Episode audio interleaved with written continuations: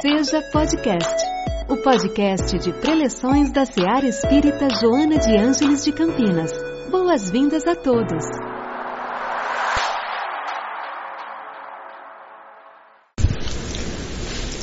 Boa noite a todos. É uma alegria estar aqui novamente para refletirmos juntos sobre um tema tão importante que o Mestre Jesus prepare o nosso íntimo a fim de que nós possamos tirar o melhor proveito é, das lições tão valiosas que nos são passadas nesses momentos em que nós nos encontramos aqui. O tema de hoje é um convite para nós refletirmos a respeito de quais são os nossos bens verdadeiros, aqueles que nós elegemos para dispensar o tempo da nossa existência, para gastar as nossas energias com eles, que nós elegemos para ser o nosso interesse maior. Jesus nos disse por meio de Lucas que onde estiver o nosso tesouro, aí também estará o nosso coração. O coração simboliza o núcleo vital onde nós guardamos o que vem em primeiro lugar para nós. E o tesouro é justamente o que nós elegemos para ter mais valor na nossa vida. Joana de Ângeles abre esse capítulo dizendo que os verdadeiros bens, eles têm caráter inalienável, ou seja, eles são intransferíveis. Porque eles estão no íntimo de quem os cultiva. E tudo aquilo que transita, que está fora de nós, que pode perecer, que pode uh, uh, sair das nossas vistas, não é um bem verdadeiro, não nos pertence. O capítulo 16 do Evangelho segundo o Espiritismo, não se pode servir a Deus e a Mamon, diz que o homem só possui de plena propriedade aquilo que pode carregar com ele.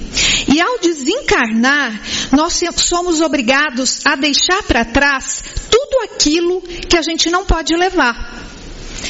Nada do que é, de que é do uso do nosso corpo, nem o próprio corpo físico nós vamos poder levar conosco.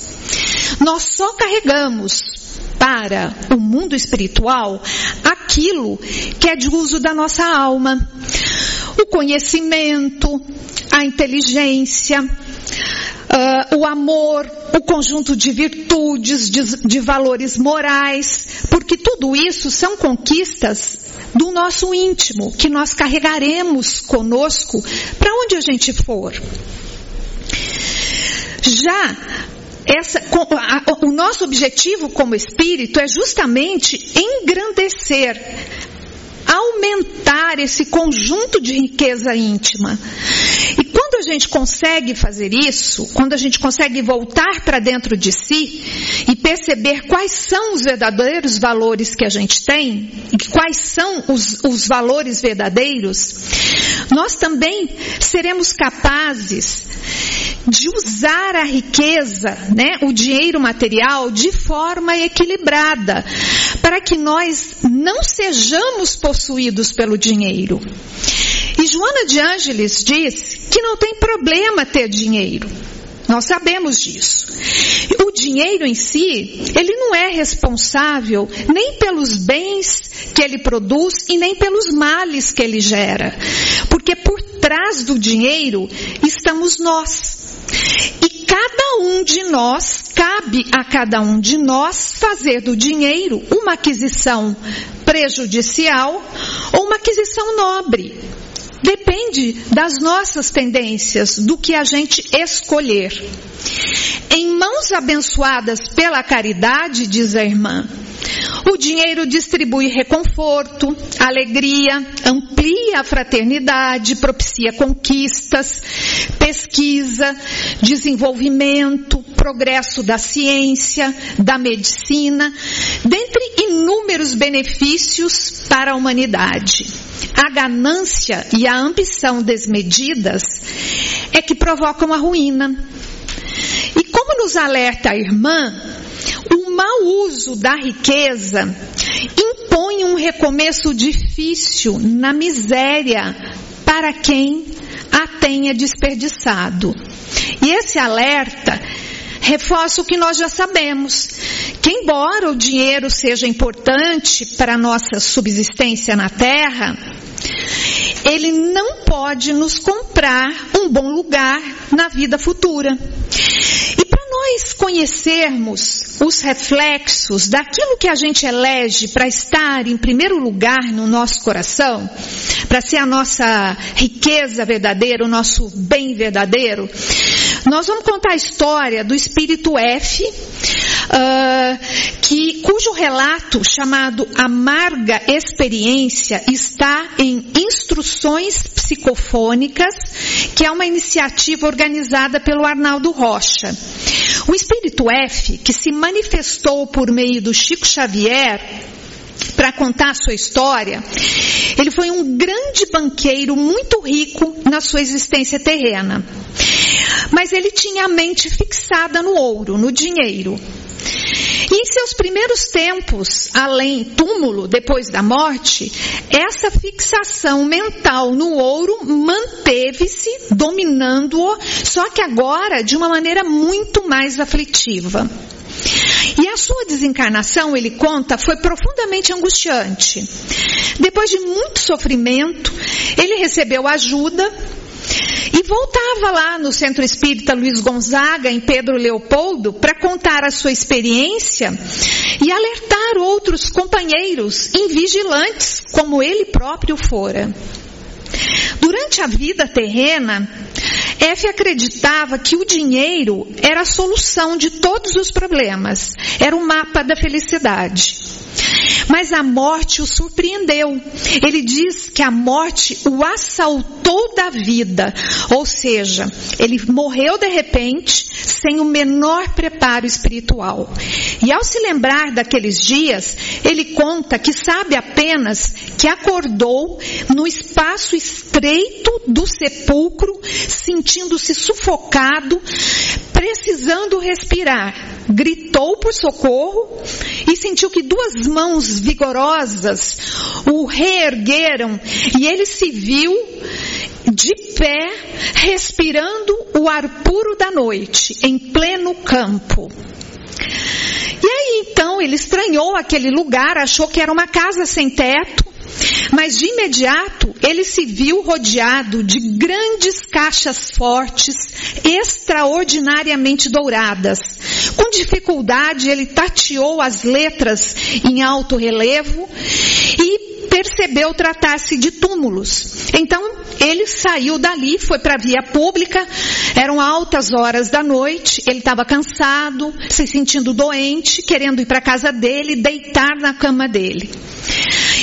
Então conseguiu, apesar do cansaço e das dificuldades, entrar num bonde. Né? Nós estamos falando de um relato de mil, uh, uh, foi relatado em 1954, então um pouco mais antigo. Ele entrou no bonde, percebeu que o bonde era todo dourado. E que as pessoas que estavam sentadas no bonde vestiam-se de ouro. O avental do condutor do bonde também era de ouro. E ele conversava, tentava conversar com as pessoas, mas ninguém escutava e nem respondia.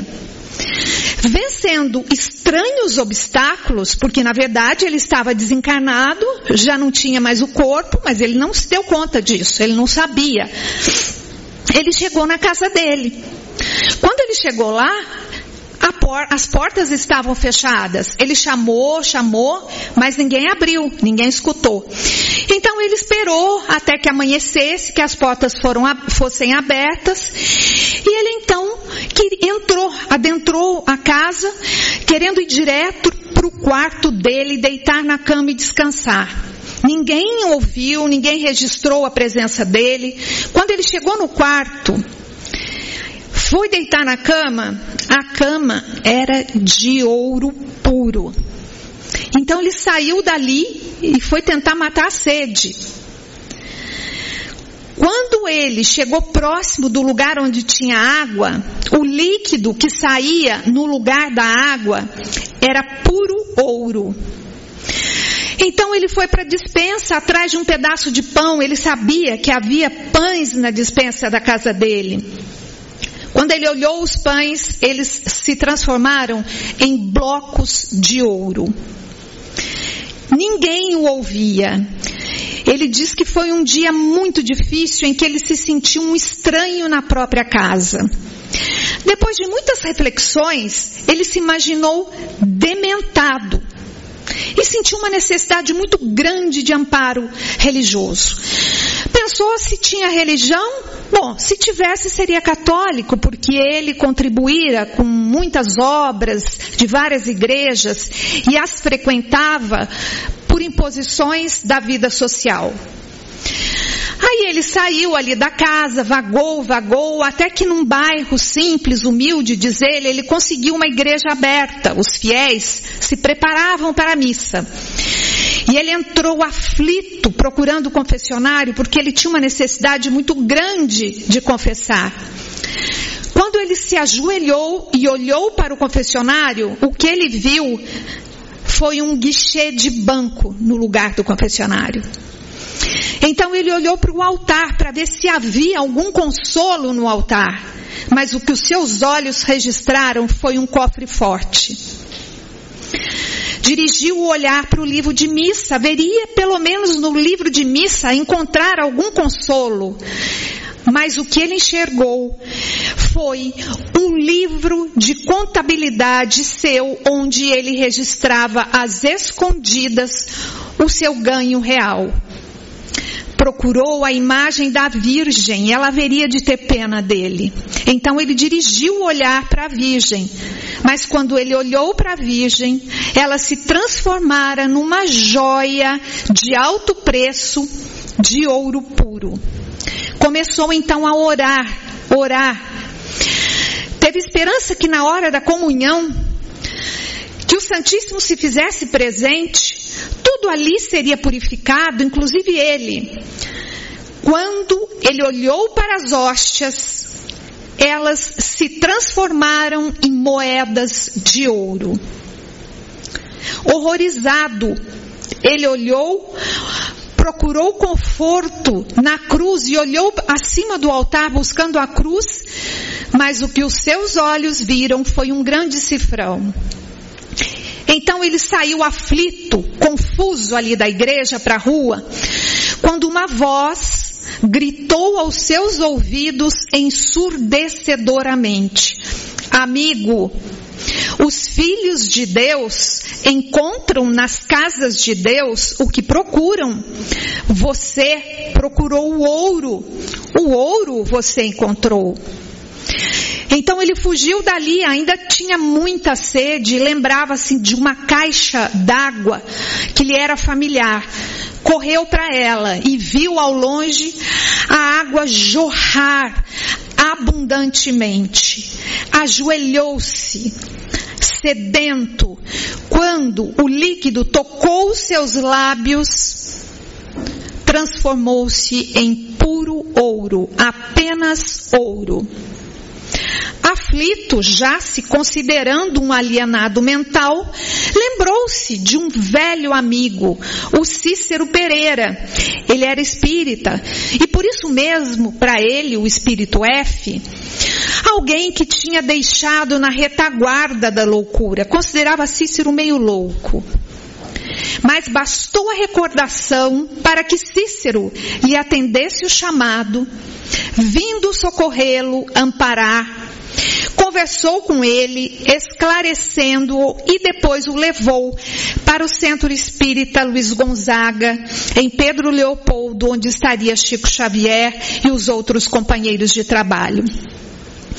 Ele conta que mesmo lá, ele enxergou cédulas de dinheiro nas folhas impressas sobre a mesa.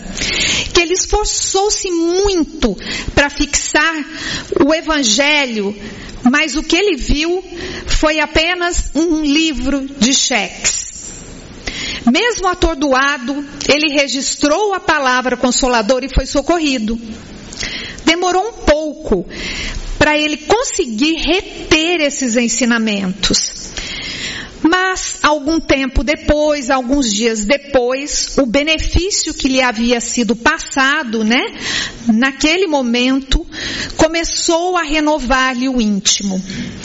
E então o espírito F aceitou a tarefa, a incumbência de alertar pessoas do seu passado, amigos, conhecidos, familiares, que administravam o dinheiro, né, grandes fortunas, para por meio delas realizar algo que pudesse lhe dar um pouco de esperança.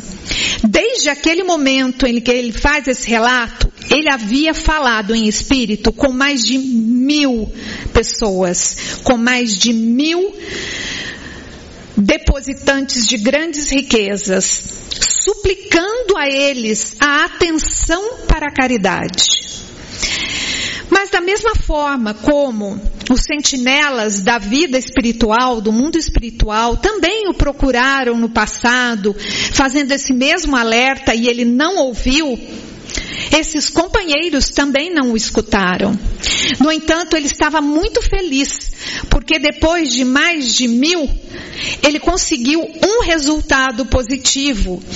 Ele conseguiu inspirar um homem que depositava no banco algumas economias, então já não era um homem de grandes posses. Inspirou-lhe o pensamento para que ele comprasse um cobertor para uma viúva pobre. E esse homem acatou o pensamento, comprou o cobertor e aí F foi com ele, o acompanhou em espírito na entrega do cobertor a uma viúva que passava frio. E aí ele conta que pela primeira vez, daí o motivo da felicidade dele, prime, pela primeira vez depois da morte, uma nova alegria brotou-lhe na alma. E ele teve a esperança de acreditar que essas visões do ouro terrestre ficariam para trás. Porque eram fixações mentais. Era aquilo que ele elegeu como seu tesouro, que ele guardou para ser o seu tesouro. E conhecendo agora a verdadeira riqueza, e o Espírito F finaliza dizendo que daquele momento em diante ele espalharia de coração erguido a Jesus o ouro do trabalho, o ouro do pão, o ouro da água e o ouro da prece. É comovente ouvirmos essa história e conhecer o relato do difícil e doloroso despertar de um espírito que descobre estar em Deus e nas suas imutáveis leis. Um mapa, a razão da, do tesouro da felicidade total, plena e absoluta. O mapa do tesouro verdadeiro está em Deus. Essa história, que poderia ser a nossa história, nós vamos acrescentar o sábio conselho com o qual Joana de Ângeles encerra esse capítulo. Multiplica os bens cultivados no amor, os nossos bens íntimos, e compartilha os valores transitórios na caridade, aqueles que nós não vamos levar conosco e que, portanto, devemos ser caridosos para que tranquilos sejam os teus dias na terra. Fazendo assim, é possível já ter tranquilidade na terra hoje. E feliz seja o teu renascimento futuro, quando de volta à terra, porque nós vamos voltar muitas vezes. Que o Mestre Jesus esteja sempre conosco, que nos auxilie a cultivar verdadeiros bens, agora, no presente, porque é o dia de hoje a hora bendita de iniciarmos ou prosseguirmos com a nossa reconstrução íntima. Lembrando Emmanuel, vamos colher amanhã o que nós estamos plantando hoje. Assim como hoje, a nossa vida é um reflexo do que nós fizemos ontem.